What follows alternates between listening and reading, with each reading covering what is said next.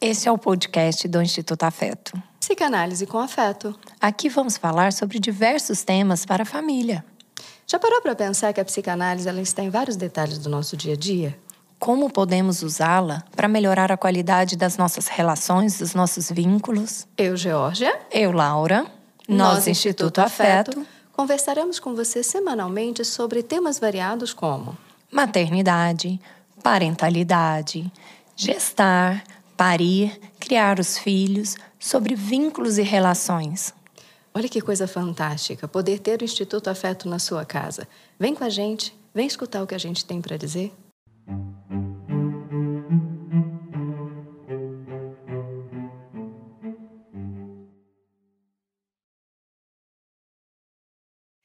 Sejam bem-vindos ao Instituto Afeto para mais um podcast da série Psicanálise com Afeto ou Encontro.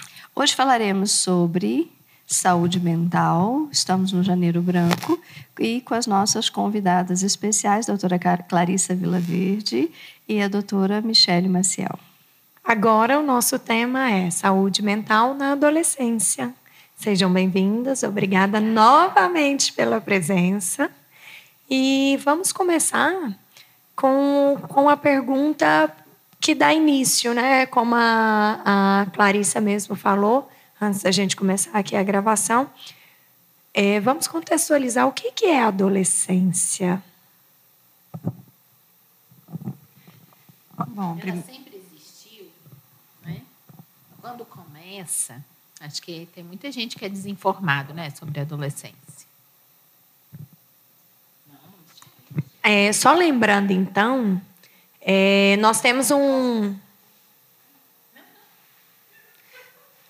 Só lembrando, então, nós temos um podcast que, faz, que, que traz um pouco sobre a psicanálise. Um pouco não, né, Jorge? Traz muito sobre a psicanálise e a adolescência, chamado Adolescência Normal, que é um termo que nós pegamos emprestado da Arminda Berasturi, uma psicanalista que fala bastante sobre adolescência e a gente contextualiza. Então, caso vocês queiram, vocês podem e também escutar esse episódio que foi de setembro de 2021.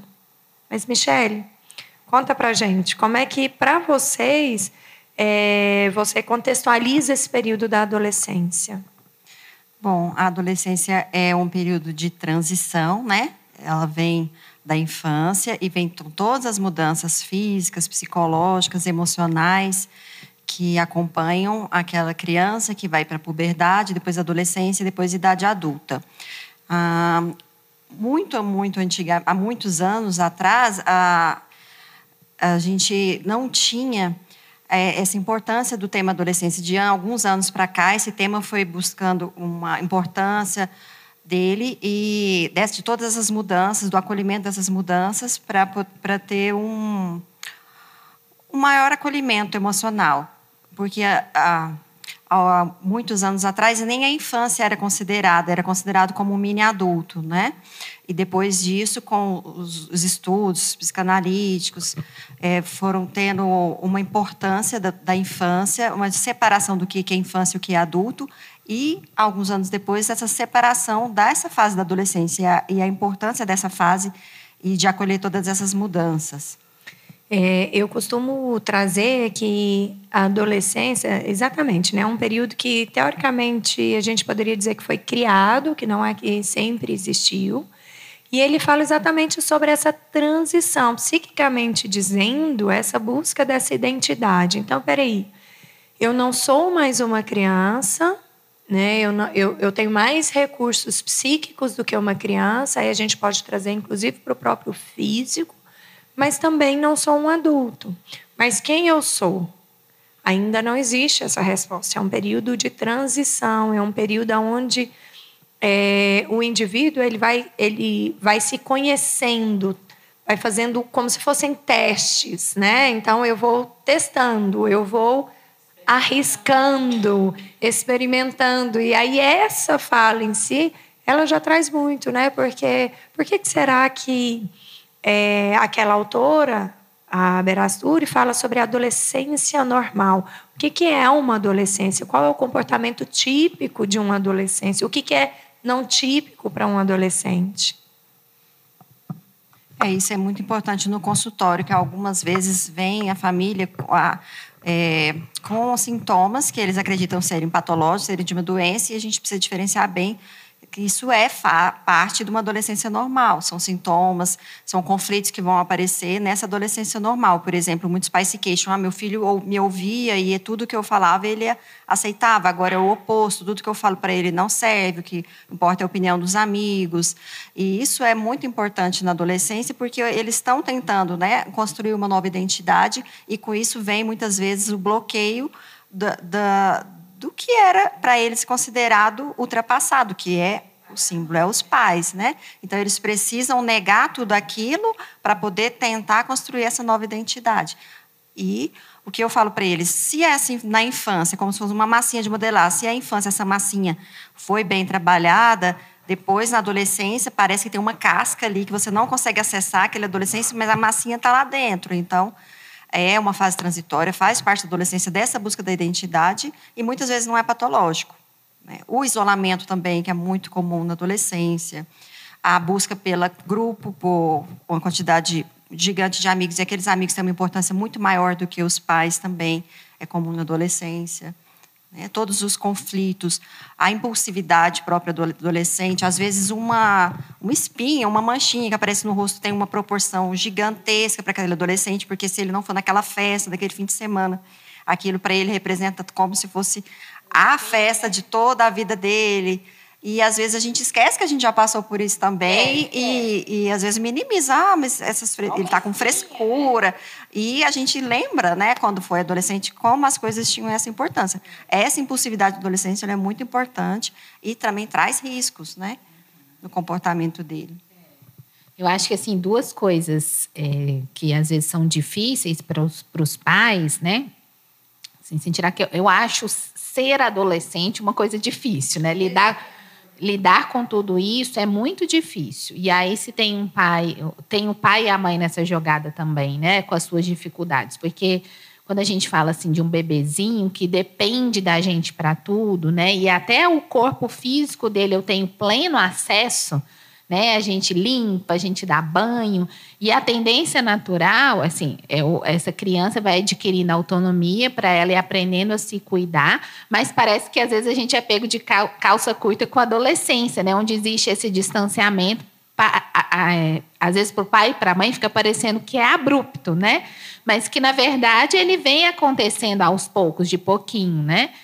E às vezes é difícil para o pai e para a mãe, né, que foram tão necessários, que, for, que tiveram nesse lugar de referência, não se verem mais nesse lugar de referência, nesse lugar de serem é, que aparentemente desnecessários, mas a gente sabe que, que não, né? É, e, e aí cai bem naquilo que a Georgia sempre fala, né? Diz muito sobre esse pai e essa mãe, não sobre a adolescência em si como eu vou lidar com, com a mudança desse olhar pro, do meu filho para mim, né? É, ter, é, que acho que passa muito por uma segurança do seu próprio papel.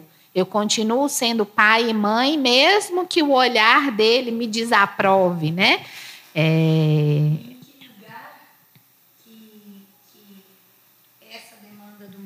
filho toca na minha própria história também, né? Abre as minhas questões enquanto pessoa. De, de insuficiência novamente, né, Georgia? Tipo, é, eu, tá, até agora eu era suficiente, agora eu não sou mais, né? Meu filho precisa ir para fora, para esse mundo, né? Então eu acho que eu penso que assim, que tirando esse, eh, essa chegada, né, de quando nasce um filho, que a gente essa crise, igual a Laura trouxe, eu acho que a adolescência é esse segundo momento de crise na, na, na paternidade na maternidade também, né? Porque é um outro lugar que esse pai e essa mãe vão, né?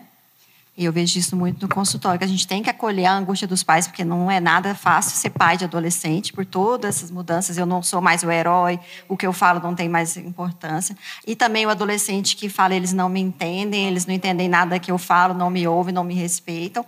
E as frustrações dos pais, porque o adolescente não é nada daquilo que ele idealizou, que na criança bonitinha, o adolescente está ali sempre é, questionando e você não sabe nada. E aí Então, acolher as duas coisas ao mesmo tempo no consultório, tentar que um veja o outro, tentar encontrar esse equilíbrio dos limites, é muito complicado. Michele, é, e aí a gente volta naquela questão que a gente falou no podcast da infância, que não tem como trabalhar com a criança e com o adolescente sem estar trabalhando automaticamente com os pais. É interessante a gente fazer essa costura para que para que todo mundo entenda que não tem como ir lá e trabalhar apenas uma ponta.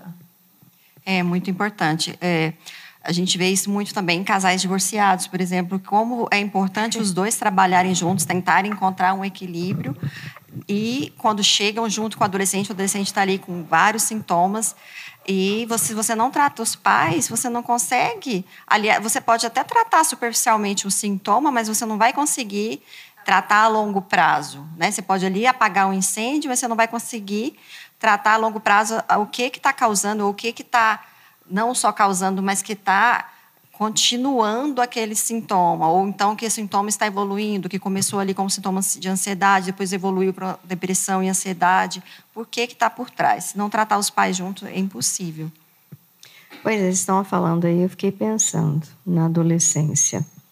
Tudo depende, o comportamento do adolescente vai depender daquilo que ele estabeleceu com você e você estabeleceu com ele na infância. Então, né, quando a gente vê esses adolescentes que rebatem, né, rebeldes, do que, que eles estão falando? Eles estão falando, novamente, a gente se remete a gente. Né? Eu vejo, eu tenho filho adolescente. Então, filho adolescente por que, que eles têm que ser rebeldes com a gente? Eles podem ser nossos amigos, vamos dizer assim, não amiguinho. Falo amigos no sentido de ter uma cumplicidade, de ter um canal de diálogo, de ter um colo, saber que pode contar, saber dizer, falar assim, né? Minha filha, ela fala assim para mim, mãe, eu vou ter que agora estar tá me contando uma história. Ela fala assim, eu, eu, vou falar um palavrão, tá? É porque a gente não tem esse hábito assim de falar, mas isso aqui, para eu, eu, te contar, eu falei assim, para eu te contar isso aqui, eu vou ter que falar um palavrão. Eu falei, tá bom. Aí ela fala palavrão. Aí eu falo assim, nossa, que absurdo. E a gente, kkkk, morre de rir, porque, do tipo, né? Que bobagem, vou falar. Por que não? É, é também uma palavra também usada para expressar o tamanho, né, sei lá, da indignação. É um palavrão para falar daquilo. Então, é uma forma também de expressão. Então, assim, não fica cheio de tabus, não fica cheio de regras, de rigidez. A nossa relação é muito fluida. E eu, eu acredito que é isso. Depende do estilo de vínculo que você estabelece. Se o vínculo é seguro, ela tem certeza do meu amor para ela, tem certeza do amor dela por mim. Mas eu, por exemplo, enxergo, só fazendo, né, a melhor amiga falando de adolescência, da, da minha filha, ela tem um vínculo inseguro, ansioso. A minha filha, já com ela, conseguiu estabelecer um vínculo inseguro, evitativo. Então, uma liga demais e a outra não atende. Uma manda demais e a outra não responde. Melhores amigas. Você entendeu? É BFF, total. Só comentar assim, nesse cenário aí, é, a gente vê muitos psicopedagogos falando que como é importante assim os pais adentrarem o mundo da adolescência, né? Então, é, embora hoje a gente tenha aí uma diferença de gerações que é bem, é muito é, é, diferente mesmo, né? Por exemplo, talvez a minha geração com a da minha mãe não tenha tanta diferença quanto a minha geração com os meus filhos, não por questão de diferença de idade, mas porque o mundo mudou muito rápido, né, nos últimos anos. E aí, às vezes, a gente se afasta desse universo do adolescente culturalmente, por exemplo, em relação aos. Vira cringe, né? Aos, é. pois é, tá vendo? Olha lá.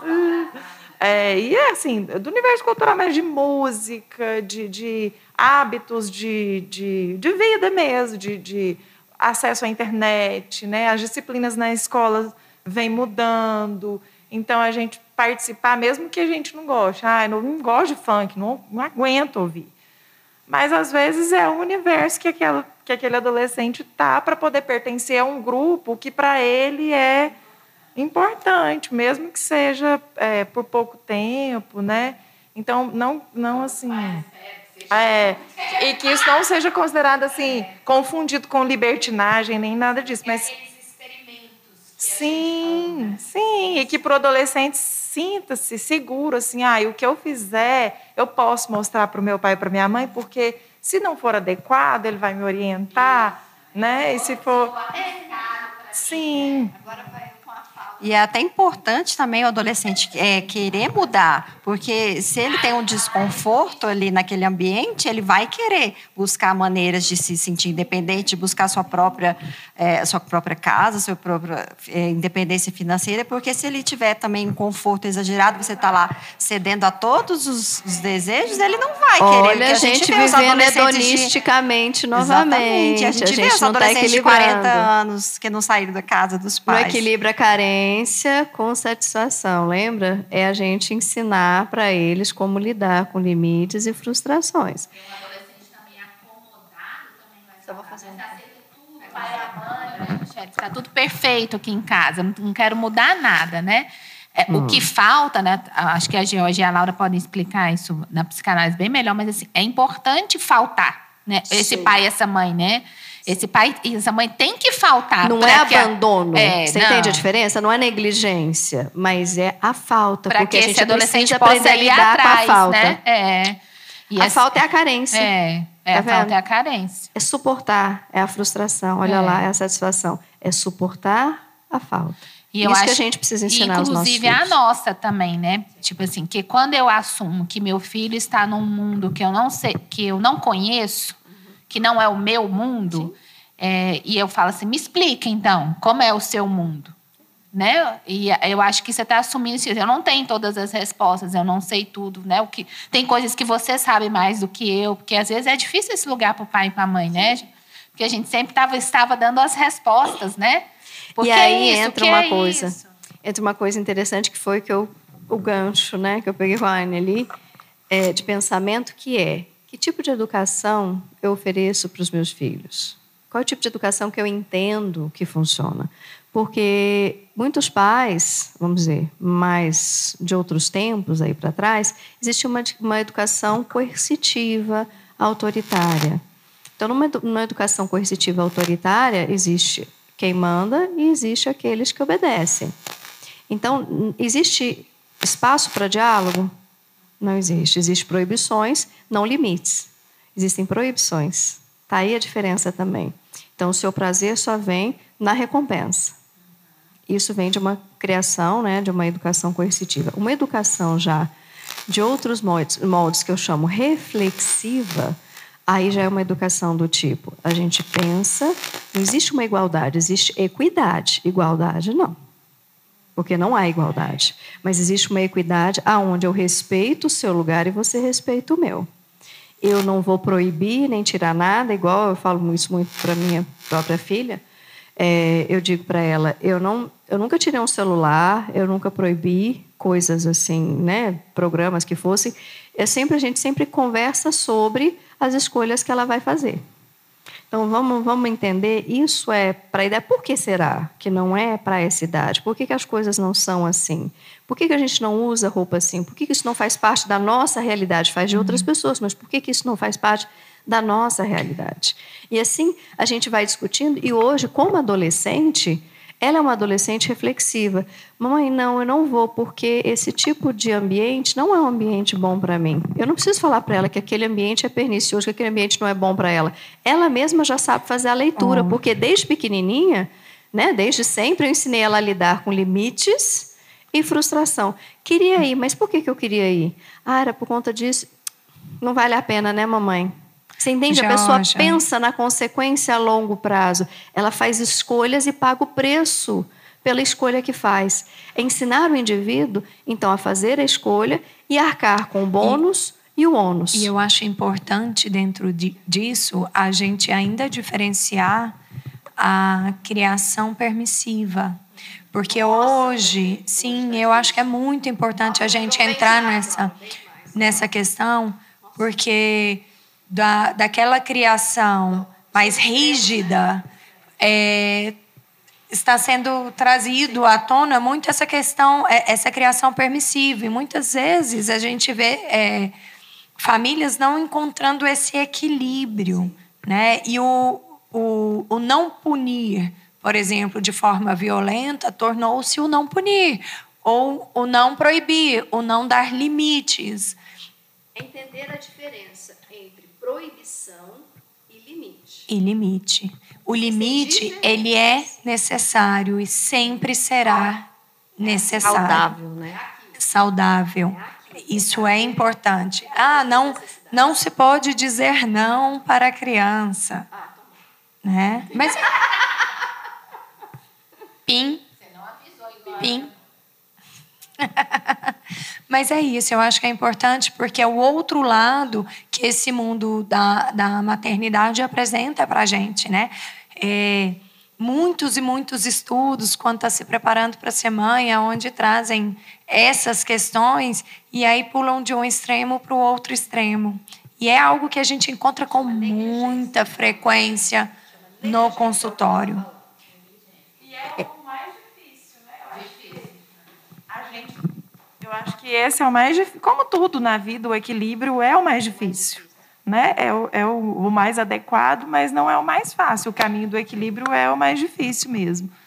E acho que a, a nossa geração aqui é a geração que está assim no, no confronto direto, né? Porque os nossos pais, a grande maioria, né? Nós fomos criados de uma maneira, ai, quem nunca tomou uma surra, né? Poucas crianças que eu conheço da minha época que não tomava surra, era assim, né? Super comum. Ou tinha aquele que não batia, ou tinha aquele que, que é, que era a maioria da época, que era o modelo de criação que a gente tinha. E aí a gente está no, no, limite aí de achar esse equilíbrio e que na adolescência, então, aflora tudo, né? Tendo que oferecer algo diferente do que a gente recebeu, né? É, às vezes, na tentativa de negar, eu não vou ser o meu pai que me batia, me espancava, ele foi lá para o outro extremo, eu vou permitir tudo, né? Eu vi, eu vi isso muito, um aumento disso também com a pandemia, pela a questão, sim, por quê? Porque a criança, o adolescente está ali isolado. Ah, mas coitado, ele não está indo para o colégio. Então, eu vou permitir. Recompensa. Que, permitir que. E aí, o que, que eu vi com isso? Muito abandono escolar, muita queda do desempenho escolar, porque os pais permitiam, né, com isso, não assistir às aulas, só que aí não vinha com isso a consequência. Ou seja, eles vêm queixando: oh, meu filho caiu muito, as notas dele é boa, agora ele virou um péssimo aluno, mas aí, ao mesmo tempo, quando você, você tenta ver, então, ele vai ter que assumir as consequências disso, os pais não aceitam, eles querem que você faça um relatório para que ele é. consiga passar de ano. Então, não veio a consequência com aquilo. Então, o que, que o filho vai aprender? Que eu vou sempre poder burlar. Todo aquele ano, dois anos perdidos que ele não estudou, que ele dormiu durante as aulas, não veio a consequência com aquilo. Os pais burlaram aquilo e, ou o próprio colégio não vai repetir de ano, não assumiu as consequências. Então, vai cronificar, vai gerar uma. Shelly, né? você falando, nossa. Pois é, qual que é esse meio termo, né? Estamos numa aula online.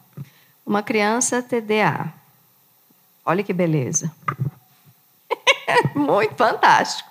Ué, vamos manter uma rotina prática de vida. As aulas particulares continuam, porque uma criança TDA ela sempre tem um acompanhamento escolar. A gente mantém os acompanhamentos e vê qual é a possibilidade de aproveitamento dessa criança, porque na escola ou dentro, né, no computador, ela vai ter o aproveitamento possível. É, e, e sem botar a saia na cabeça. Que o acompanhamento online da criança com TDAH é muito complicado. Foi um desafio grande. E Sei. Muitos, muitos pais abandonaram o tratamento pela própria, pela própria questão da pandemia, né? De não, não sair ou então não, não ter contato. Então, acabaram abandonando esse acompanhamento. E aí teve uma piora grande nesses transtornos no desempenho das crianças escolares. E mas talvez, é como você falou, o equilíbrio é o mais difícil a gente buscar. É, foi de um extremo para o outro. Às vezes é, saiu ali daquela rotina rígida do colégio para um extremo que não, eu posso ligar a câmera e voltar a dormir, que não tem problema. Meus pais não O equilíbrio fala da gente, mais uma vez. A e a gente volta rotina, em nós, mães, pais, né? A gente tem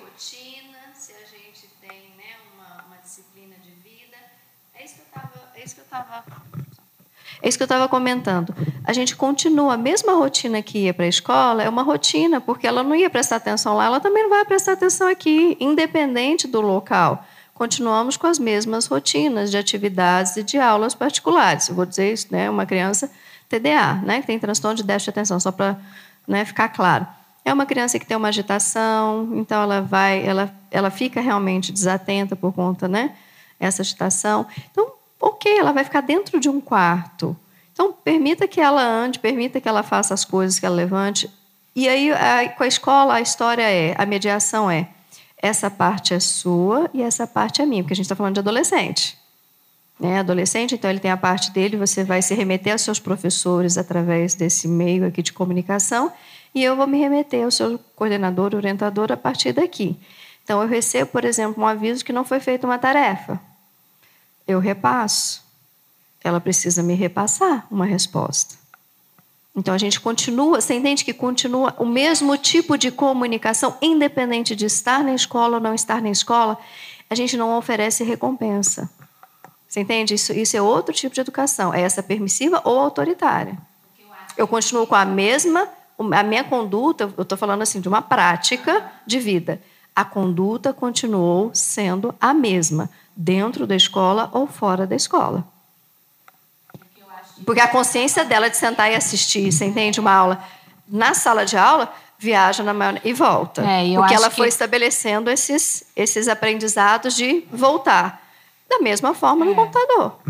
O que eu acho difícil que veio com a pandemia, que a Michelle trouxe essa mudança, é porque, assim, aí a gente foi confrontado lá em março de 2020, quarentena, né? É, é questão do equilíbrio mesmo. É, estamos privados de tantas coisas que eu não quero mais colocar mais uma privação. Então passa pelos pais de novo, entendeu? O hedonismo. Isso, isso mesmo, Georgia. A gente não conseguiu se organizar para lidar com essas privações, né? Mas aí vem daquela, daquela ilusão dos pais que a rotina seria algo é, uma coisa ruim, sendo que a rotina é saudável, os filhos precisam da rotina e o, e o limite ele traz segurança.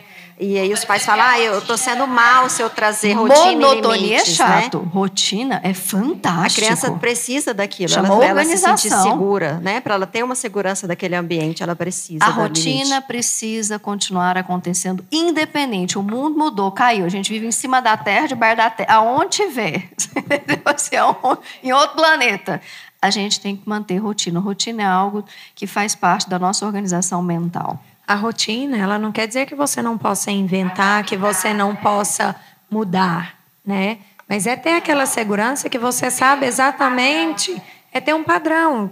Como será o seu dia amanhã? Quais serão, né? Então, para ser respeitado algumas necessidades básicas também.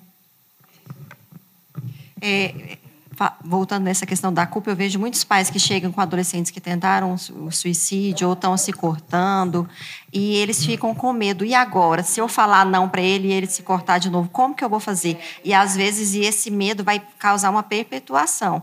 Alguns pais chegam com a ideia ilusória de que ah, ele fez aquilo só para chamar atenção. Eu falo, olha, chamar atenção está querendo chamar atenção de alguma coisa, está chamando atenção de algum sintoma, de algo que está errado. Então eu não acredito nesse chamar atenção. Algo está errado para, né? A gente sabe que a adolescente ele busca às vezes a automutilação como uma tentativa de aliviar aquela angústia através de uma dor física, aliviar a dor emocional, porque eles são liberados várias substâncias que vão que são endorfinas que vão causar um alívio da dor física e com isso dá um alívio da dor emocional que eles estão sentindo no caso da depressão. Aí eu falo, vamos separar duas coisas. Uma é a gente olhar para ele, saber o que está acontecendo, por que, que ele está tendo sintoma? Outra é, são os limites, são coisas totalmente separadas. Porque se você vai, ah, já que para ele não se cortar, eu não vou mais dar limite, eu não vou mais, eu não vou falar não por medo dele tentar novamente, eh, são coisas totalmente separadas, né? que vão perpetuar. Michelle, é justamente isso que a gente estava falando, é a questão, o que, que eu ensinei para o meu filho até então? Aquele que vai se automutilar é aquele que aprendeu a viver hedonisticamente, baixa tolerância à frustração. Então ele busca, você vê, eu busco prazer no desprazer. É isso que você falou, você entende? Eu vou juntar, é, é, né, toda a sua explicação perfeita. né? Mas eu vou juntar todo, todo, toda a minha. Por que, que eu estou angustiada, frustrada? Por que eu estou deprimida? Né? Por quê? Porque eu não tenho prazer na minha vida? Mas como assim não tem prazer? Primeiro aprender a lidar com limites. Depois a gente aprende a lidar com os prazeres. É... E a adolescência está aí para a gente enxergar o que a gente fez na infância e o que a gente precisa fazer para poder viver uma, vida, uma vida adulta o, o Georgia, mais saudável. Até para dar essa amarrada aqui nesse contexto de adolescência, né? numa fala sua ali atrás, você disse é, o que foi oferecido e agora é, é, o, o, lugar dos pais de, um, de, de adolescente é eu ofereço algo e deixo eles caminharem e trazer e dar um retorno de algo que foi oferecido, né? E é algo que a gente fala muito, oferecer à, criança, ao bebê, ao adolescente aquilo que é necessário, né? Então, em determinada fase, oferece-se tudo. À medida que esse desenvolvimento da criança vai é, caminhando, a gente oferece cada vez menos e deixa com que eles façam as coisas por si, né? por si só. E lá na adolescência, a gente precisa deixar que eles caminhem para que eles te testem, observem seu comportamento, deem retorno e a gente está ali. Né? A gente não pode sair carregando eles no colo a vida inteira. Perfeito. Perfeito. Vamos, vamos encerrar por aqui. A gente gostaria alguma pergunta? É um assunto que, que dá para gerar horas e horas de discussão. Mais um, acho. né? Ah, tá. Aí a gente conversa sobre o assunto. Novamente. então, este foi mais um Instituto Afeto na nossa, nossa casa, casa, com você. você.